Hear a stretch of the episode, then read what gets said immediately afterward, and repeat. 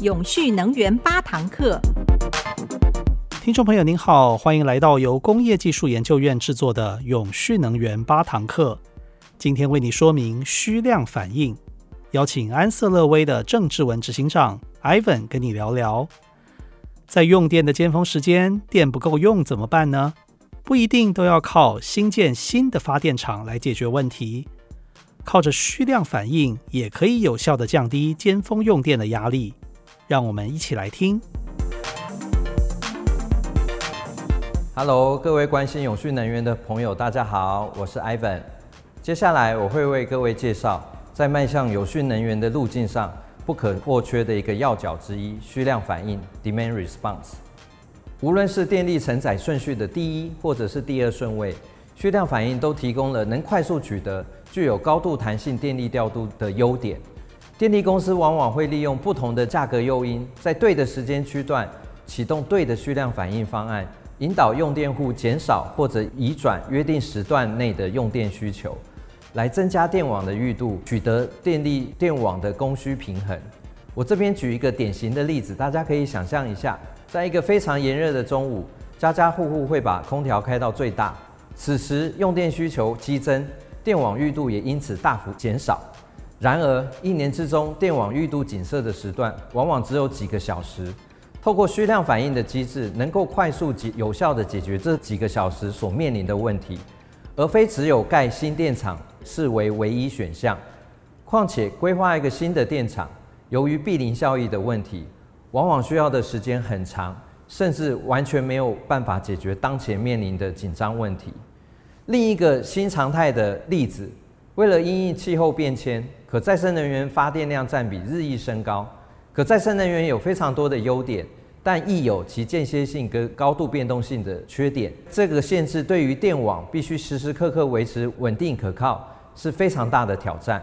好在新的资通电科技的发展，推动了快速型需量反应以及储能系统的发展。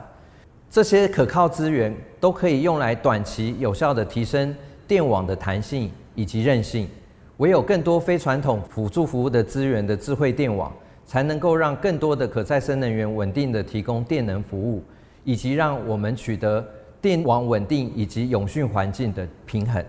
接下来为各位说明需量反应为什么总是能快速取得，而且具有灵活弹性。刚刚有提到电力公司。在对的时间会启动对的需量反应方案，透过价格的诱因让用户减少用电。什么是对的虚量反应方案呢？国际上通常虚量反应大概会有四种类型：经济型、可靠型、紧急可靠型，也就是台湾现在在推行的辅助服务，以及其他类型。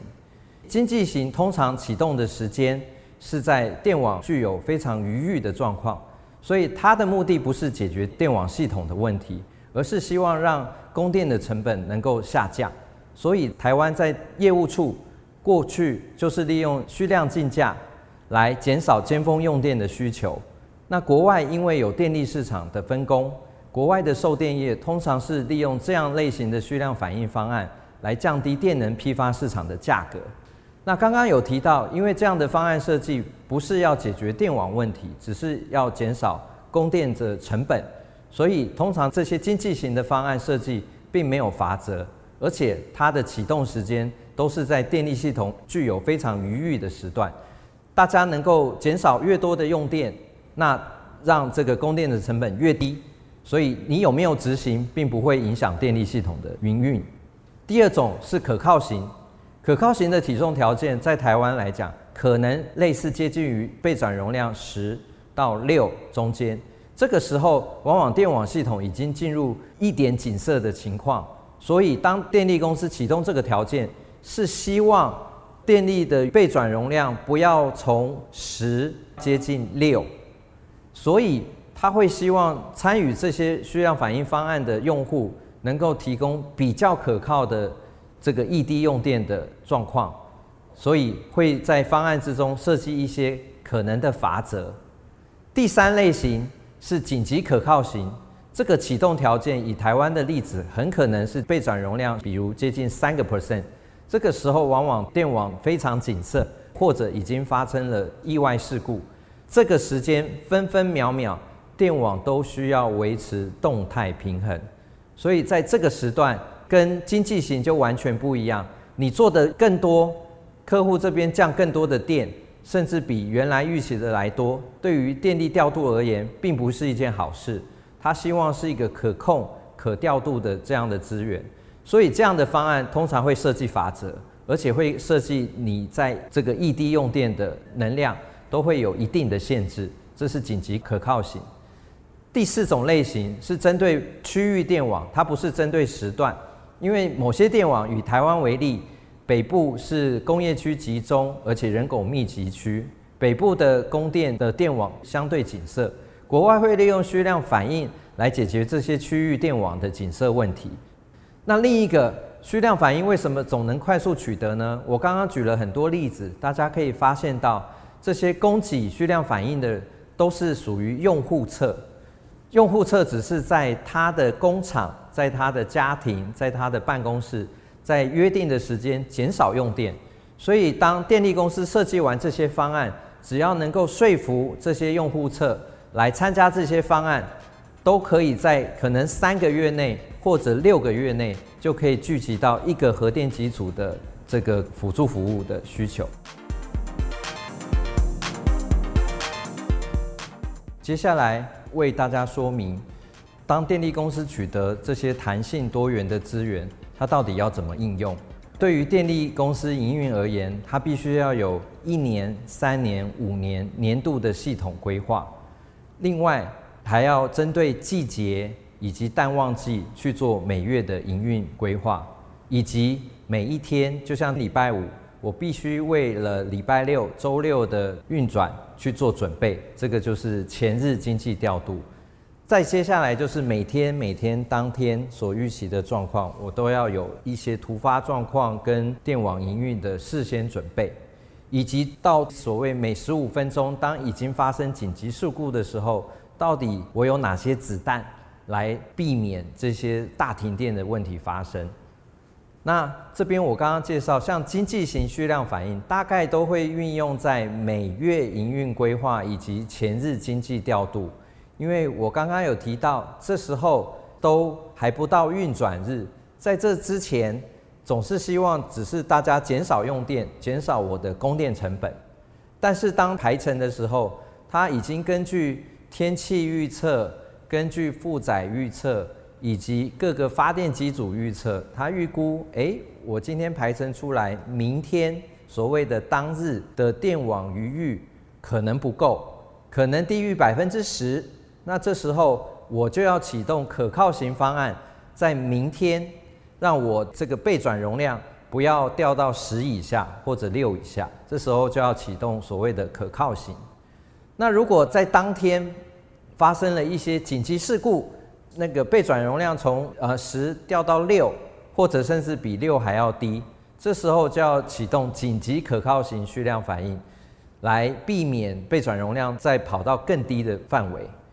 那这样如果还没有解决问题，往往就是在最紧张，就是在这个最尖端的部分十五分钟，这时候要时时刻刻维持电网平衡，就需要有更准确的资源，更短暂的反应时间。更精准的负载控制来达到电网的平衡，所以有不同的方案来执行。那以目前来讲，在当日的辅助服务型，现在就有呃，在七月一号已经挂牌的，就是有调频服务、即时备转、补充备转，主要提供的就是当日紧急调度的状况。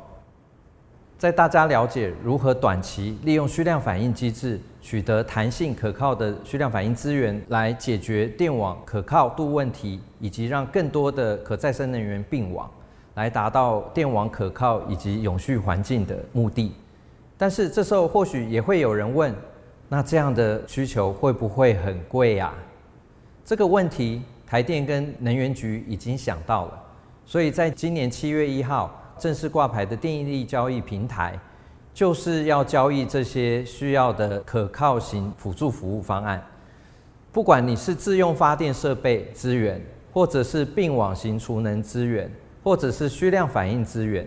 您都可以透过电力交易平台来跟既有的传统发电机组竞价。只要透过这个竞价机制，你能够提供更优惠的价格，你就可以在未来提供这些辅助服务给台电。透过这样的竞价机制，才可以维持有竞争力的价格。然而，有竞争力的价格也会需要有一个公平、公正、公开的独立机关来管理这整件事。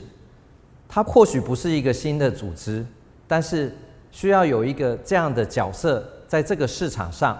它才能够让这些新参与的业者不会被所谓的资讯不对称，没有办法提升它的经营效率。另外一种情况是，透过市场机制，最怕的就是有心人士可能可以制造一些假需求，制造一些假价格，或者是提供一些。不一定相对可靠的资源在这市场上，那这些东西没有办法透过好的管制平台、公平的公开的方式的话，那这个平台不一定能够顺顺利利走得长、走得远。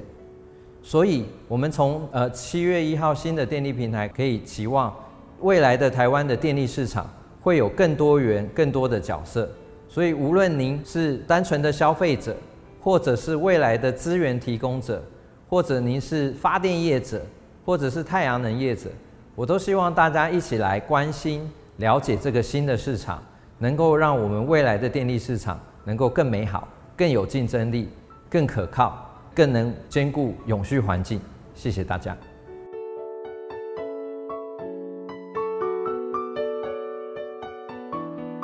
郑世文执行长的分析，让我们初步认识了需量反应，还有二零二一年七月一号上线的电力交易中心。因应再生能源的比例提高，虽然再生能源更环保，对地球更有利，但是供电呢却比较不稳定。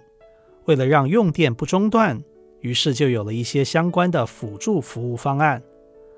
未来呢，包括能提供需量反应的业者或个人，以及自己发电的朋友。甚至电动车的车主都有可能参与电力交易。说到再生能源，之后我们还会更深入的跟您谈谈永续能源八堂课。我们下个礼拜空中再会。